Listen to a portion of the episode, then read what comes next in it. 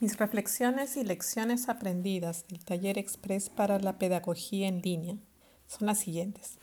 Se debe tener presente que en el proceso de enseñanza-aprendizaje en un entorno remoto, el profesor tiene un papel de facilitador y el estudiante es el agente de su aprendizaje.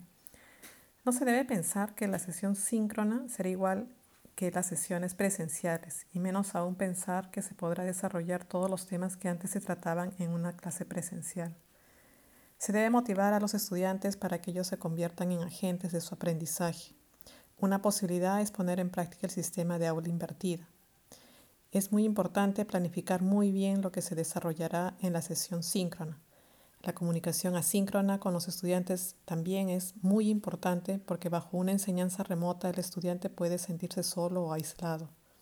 De ahí la importancia de elaborar mensajes claros con detalles que impidan una mala interpretación de las actividades o tareas a realizar.